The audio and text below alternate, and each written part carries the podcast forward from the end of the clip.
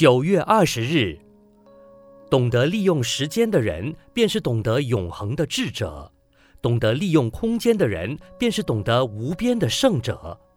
一个人要管理家，要管理人，要管理事，要管理钱，管理才能上轨道，才能有条理，才能用而不乱。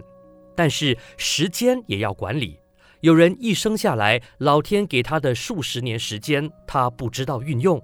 他一生就在时间里七颠八倒，例如童年应该读书，他偏要游玩；中年了应该要做事，他想要读书；如果学习应该先要为人服务，他偏偏自私，什么都只想到自己；等到老年了，应该要为自己保留一些余力，他又去为儿孙效力，搞得自己精疲力竭、焦头烂额。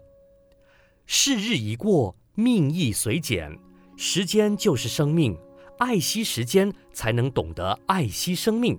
如果时间是金钱的话，你每个月的所得只要用五分去顾念家庭、儿女、亲人的生活，另外要以二分为社会公众服务，做社会的义工，再有一分留给自己，过着宗教发心奉献的生活。